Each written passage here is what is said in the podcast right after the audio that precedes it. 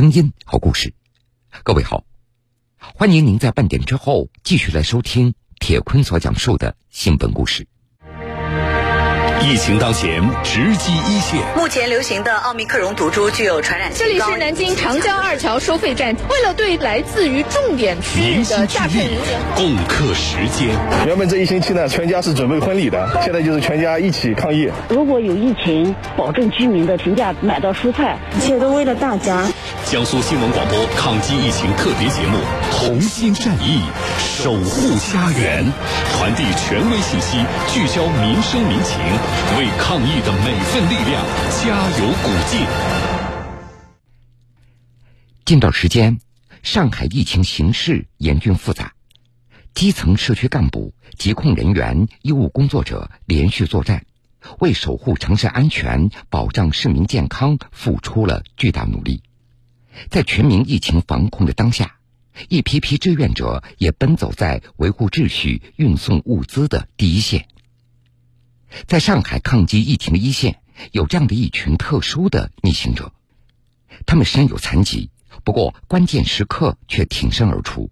他们用自己力所能及的方式助力抗疫，共同守护家园。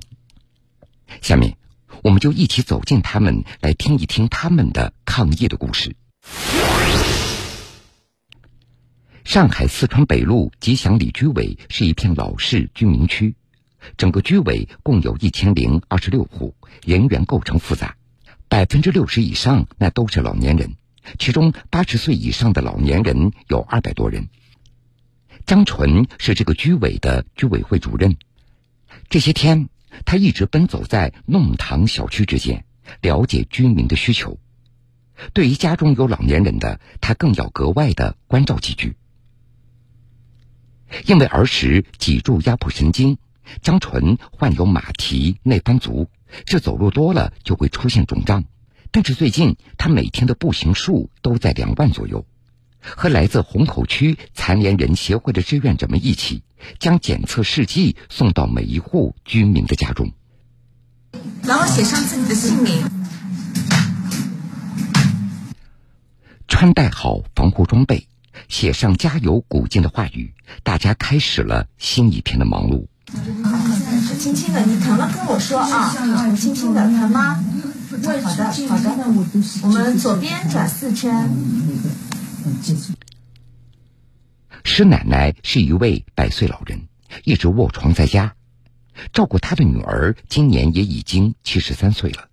张纯和志愿者们担心老人不会使用抗原检测试剂，于是就上门为他们进行核酸检测。一根红线就代表我们是安全的，是阴性的。有事我们再联系。呃，你再去。啊，好，谢谢啊。谁呀？谢谢啊。不要一个。谢谢谢谢谢谢。而与此同时，其他志愿者们也在忙碌着。腿脚不方便的黄勇，他有一辆残疾车，这个时候也派上了用场，一趟趟为居委中的一个风控小区运送居民采购的蔬菜等生活所需。在社区，如果说是有有那种啊特殊需要我们处理的时候，我们作为残疾人，我们首先不是考虑到我们身体怎么样，我首先考虑到我们也能为呃社区做点贡献，尤其是一位党员，呃，应该在疫情面前，在这种困难面前，我们也要冲在前面，不能只考虑个人的那个那个一些一些一些不方便啊，或者说一些什么东西，就考虑到很少比较少。张乐秀，哎对。根据张纯的介绍，在这支队伍当中，有腿脚不便的，有聋哑人，还有血友病患者。大家各自都克服了自身的困难，一心为抗击疫情出一份力。有不同的残疾情况嘛，就是呃配合在一起，融合在一起，呃汇聚在一起，可以互相弥补，把那个工作做得更好更细。其实，从三月初到现在。这支志愿者小分队一直在行动，哪里有需要，哪里就有他们的身影。志愿者的工作非常的繁杂，平常人干一天下来也是腰酸背痛，对于身体不便的他们来说，这其中的辛苦可想而知。尽管腿脚不方便，但是他们仍然尽我所能，拼尽全力。上海市虹口区。残联志愿者宋伟红。我们也想尽我们的一份力，在社会需要我们、需要每一个市民都做出努力的时候，我们发挥我们自己的光和热，呃，为大家、为整个上海、为整个虹口，我们出一份力。宋伟红是这支志愿者小分队当中的一员，在接到问询能否做志愿者的那一刻，他想都没想就立即答应，而且马上到岗。早晨六点钟，我接到了我们接到的电话，直接打我手机的，说小宋，你去奔赴安丰居委。然后我就第一时间早饭也没吃，就喝了一口水就去了，因为时间很紧，让我六点半就要到，六点钟给我的电话，然后到了那边，呃，医护人员八点钟到的，他们说他们是负责做采样，那么需要扫码的，你们谁能上？那我跟我的同事说，那么我们年轻嘛，呃，扫码需要用到。电脑方面的知识嘛，我们两个人我们来做，然后医生就简单给我们培训好以后，我们就上岗了。扫码的时候，右胳膊是拿着的这个扫码机的，哒哒哒哒哒扫。后来当时扫的时候没有什么感觉，但是扫完以后，第二天哦，这个胳膊是酸是酸的，连抬都抬不起来了。抗击疫情的这些日子里，有时是艳阳天，有时又是倾盆大雨。对宋伟红他们来说，最困难的还是要克服身体的疲惫。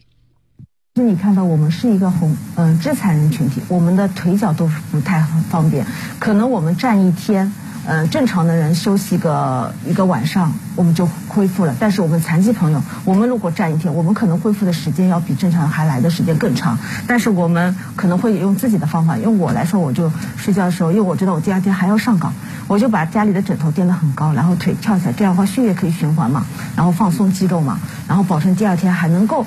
再占多多一点的时间。张礼轩，他也是小分队成员之一。记者见到他的时候，他正忙着联系蔬菜平台，给有需要的风控小区采购物资。嗯，哎，其他困难啊，就譬如讲养养或者目前的情况还是比较困难，大家可能可能也觉得呃有点无助啊。然后我我觉得，如果有一个志愿者，当他还在逆行的话。嗯，当你看见还有人在帮助他们的时候，我觉得会给他们很强的这个抵抗那个疫情的信心。十多天来，张礼轩当过送货员、扫码员、保工员，外在看不出和常人不同的他，其实是一位血友病的患者。过度劳累和受寒可能都会引发出血。不过，看到其他的伙伴都在坚持，张礼轩也充满了动力。我那些志愿者同伴们。他们其实都是每一个人都在自己的位置上，然后默默付出的。其实我是男同志，有一些女同志跟跟着我们一起去，呃，扫楼，就是一一个一个门，然后去敲开，然后这样走下来，其实是非常非常累的。但是这些这些女同志，我看到她们结束的时候都瘫到瘫在地上，然后我觉得我觉得挺感动的。我觉得她们也很不容易，比至少我比她们要容易一些吧。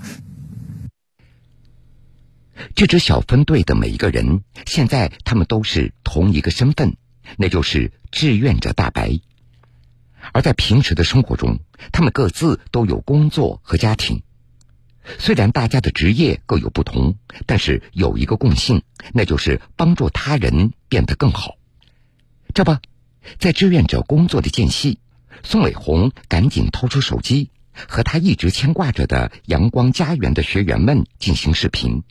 你在家里做了些什么事情啊？你妈妈年纪也大了，你有没有自己通过劳动帮助父母做些事情呢？嗯，我在家帮我妈烧了呃每天的一日三餐，然后是有空的时候就陪她到门口稍微散一会儿步，戴好口罩。然后疫情的日子，你觉得在家里孤单吗？不孤单，有我有那个线上的网课，然后每天的课程都很丰富。阳光家园是一家为智力残疾者提供康复服务、为轻度残疾者提供职业培训的机构。宋伟红就在那里工作。疫情发生以后，阳光家园就关闭了。宋伟红担心学员们容易产生心理问题，他就联系公益机构设计了云课堂，把康复的课程搬到了线上。每天他都会督促学员们来上课。今天上午还上了一堂太极拳课和下午的那个音乐艺术课，虽然不能来源，但是并没有停止他们的康复需求，我们还是在延续的。我们在微信平台中经常跟我们的学员们进行交流。在一起不容易，相守更加不放弃。上海加油！上海加油！张礼轩平时是一名禁毒社工，这次他把做志愿者的想法发布在了曾经服务过的人员的聊天群里，得到了很多人的积极响应。几个服务对象他们都挺有热情，要去参加一些社区的志愿活动的。看到一个一个社区里边可能这些这些保保供的事情啊，就是年纪大的或者一些残疾人或者或者一些其他的情况的。嗯，他们是没有办法通过手机来点餐来保障自己的生活的。那我就想，是不是可以组成这么一个团队？然后，果然我们的同伴也是热情很高，他们一拍即合。现在，这个小分队的志愿者们每天都以积极的心态、热情的面貌投入工作，帮助他人。但这其实，他们每个人都因为疾病和残缺而生活在灰暗之中。上海市虹口区残联志愿者宋伟红，近五六年的时间都是在家里的，因为呃身体残疾嘛，是因为药物过敏造成了双侧的股骨头坏死，然后当时也是比较的封闭自己，觉得嗯自己跟正常人的走路样子肯定是不一样的，那我就干脆在家里吧，嗯，所以那个时候也是大门不出小门不迈的。后来，一次偶然的机会。居委给宋伟红提供了一个助残员的岗位，这让他对生活又重新燃起了希望。二零一五年的一月一号，我就来到了那个虹口区残联，呃，然后虹口区残联给我面试了，然后很顺利通过了。我先从助残员做起的。慢慢的，宋伟红他发现，自己的努力和付出可以帮助更多像他一样的伙伴。这工作的干劲儿和生活的热情越来越足了。一直是心怀感恩的这颗心去服务于社会吧。既然社会给了我们关爱、关怀和温暖，那么我们在我们自己的能力范围内，我们也要发挥自己的光和热，去帮助社会。这同样的经历也发生在张礼轩的身上。从将自己封闭在家中，到努力学习一项技能，干好一份工作。他对自己如今的生活感到充实而又满意，也是一个视角，就是让你去观察不同的人，通过你的双手去可以帮助他。我觉得这个是挺挺有意义的事情。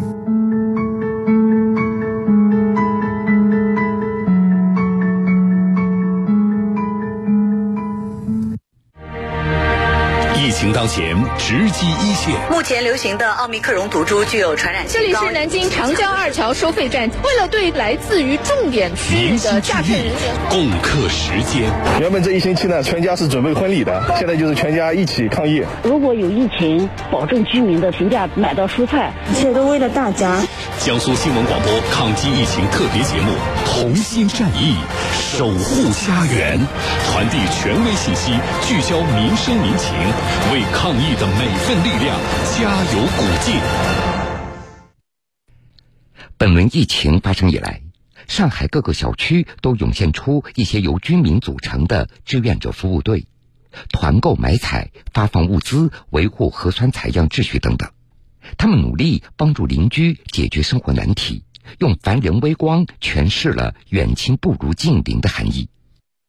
第七周的国际税法课，那我们今天上课呢，还是从八点半上到十一点一刻。李娜是华东政法大学国际法学院的老师，封控期间，她给学生上网课的间隙，也一直作为社区的志愿者，一直在忙碌着。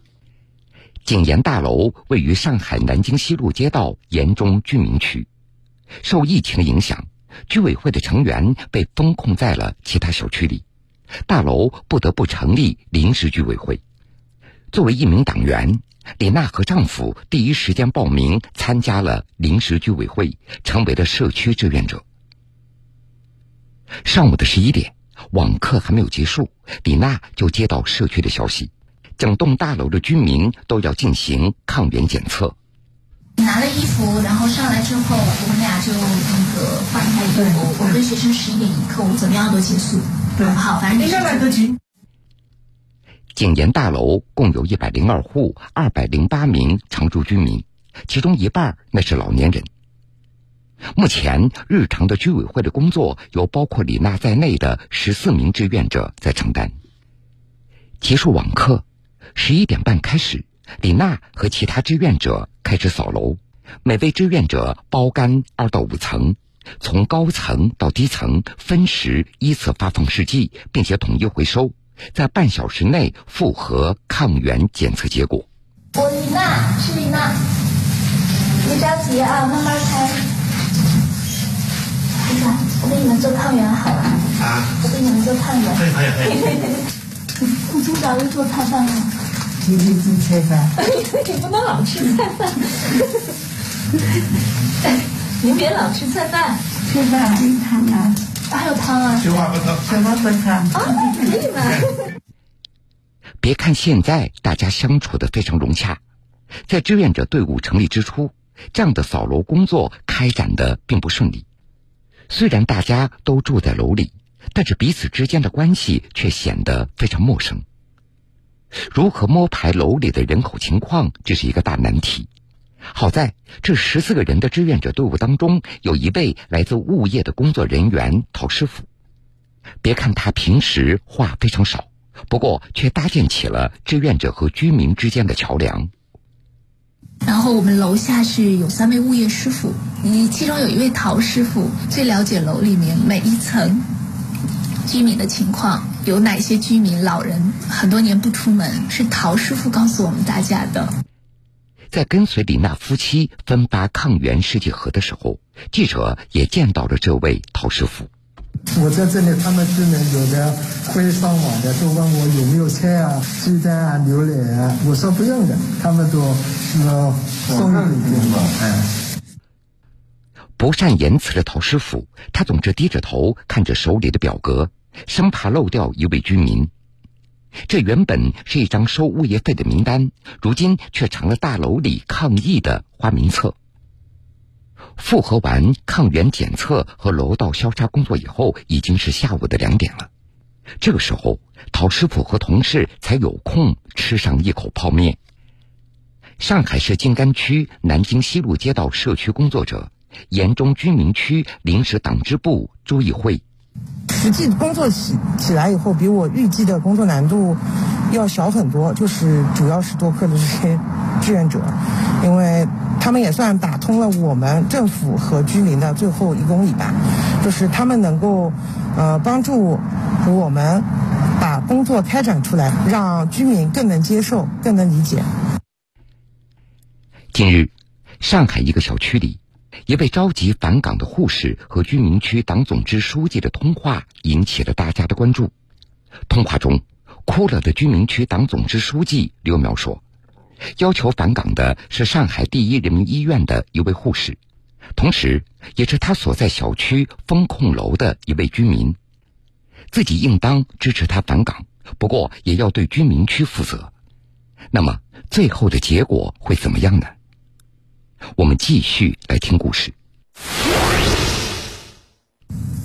做视频这个事情我知道，我们都我了啊，我不能讲，我再讲我就哭了。啊，我知道我们缺少人手，我希望你我就返岗。你现在只要你能承诺，能够确确实实是返岗，那我就放你出去，写个承诺书。嗯，如果放我返岗，我就住在医院了。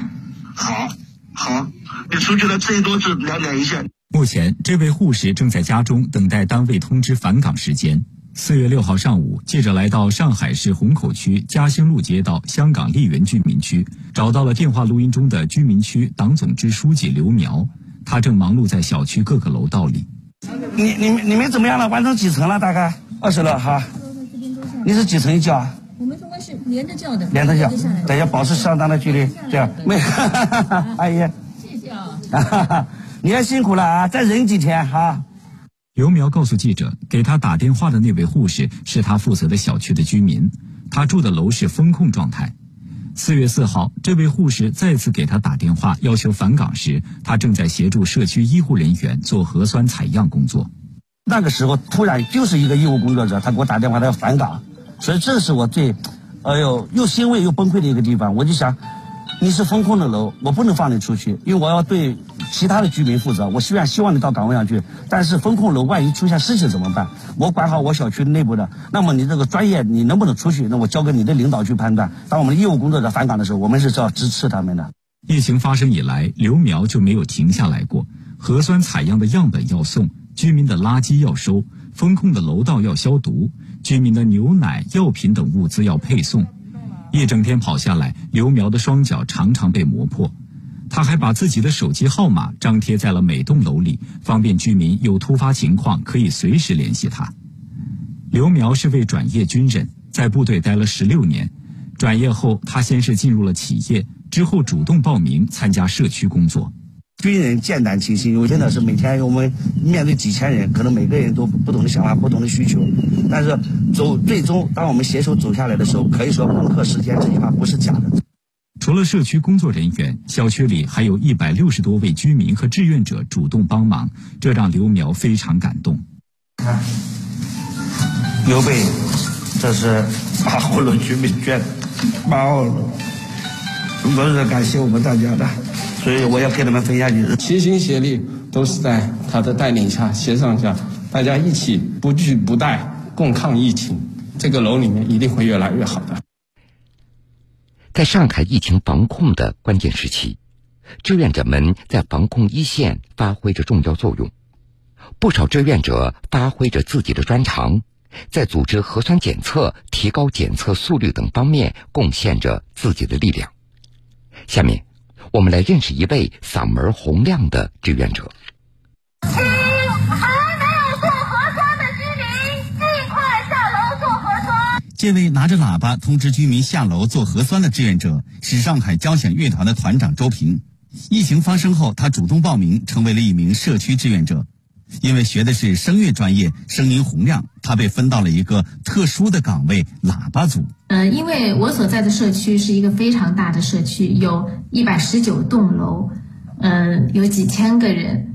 那么，我觉得这么大的这个社区做风控的话呢，一定会有非常多的志愿者人手的这样的一个缺乏，所以我觉得尽早的进行了报名。那我也很愿意来承担这个喇叭岗的这个工作。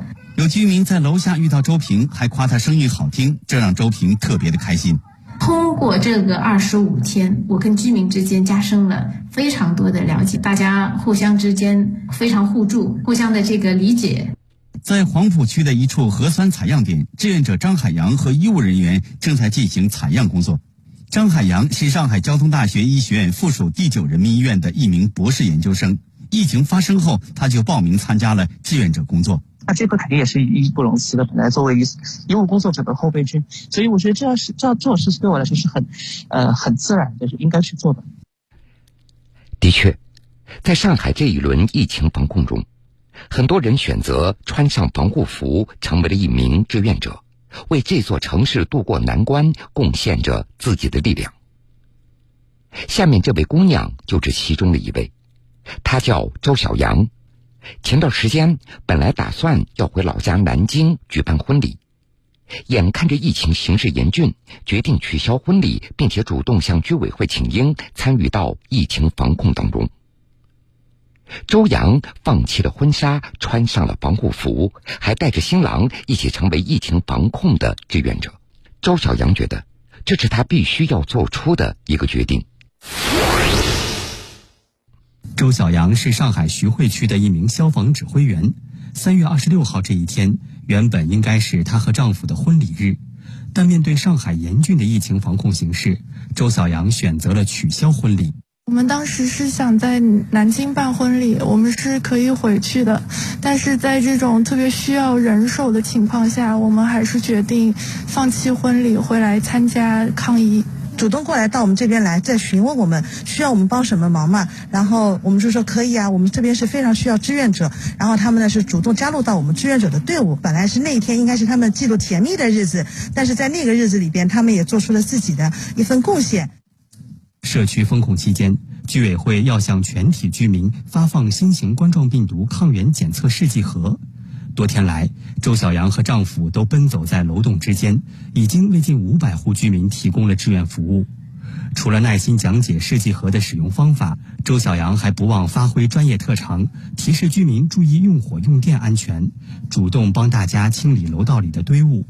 对于取消婚礼的决定，周小阳的家人都表示了支持。主要是他做的决定，因为他是一名党员。然后我是在积极入党过程当中，然后他这种抗议的热情特别高涨，所以我们最后一起决定，然后就放弃婚礼，然后参加到抗议的一线去做志愿者。我父母其实是刚开始是不太同意的，因为我们准备这个婚礼已经有将近半年、半年多的时间了，然后突然放弃，他们不太理解。但后来因为我给他们介绍了我的工作和工作内容，他们就还是支持了我们这个决定。我觉得我们消防一定是。冲在第一线的，在一个任何情况下，我都是感觉就是一定要齐心协力，然后要。同心协力这件事情就能做好。很多九零后，很多年轻的，包括零零后，看到我们一直在忙，一直在为小区的抗疫做贡献的时候呢，他们很主动的就联系到我们，通过不同的方式，电话也好，微信也好，呃，来联系到我们，愿意就是说，在这一场我们一直在说是没有硝烟的战争中，愿意来做出自己的一份的贡献，自己的一份力量，有很多。婚礼虽然取消了，但这次携手抗击疫情的志愿经历。让周小阳和丈夫蔡东健收获了更多，他们对未来的生活充满了信心。疫情当下，我们年轻人就应该要多贡献、多出力。以后再回想2022年这个春天里我们经历的，我们不会感到遗憾，唯有感慨，也对我们今后的生活给予信心。就算遇到困难，我们一定能够好好走下去。让我们共同努力吧。好的，各位，非常感谢您收听了这个时间段铁坤所讲述的新闻故事。如果想回听以往的新闻故事，请各位在大南京客户端点播铁坤讲故事。节目的最后，铁坤在南京向各位说一声晚安。晚安。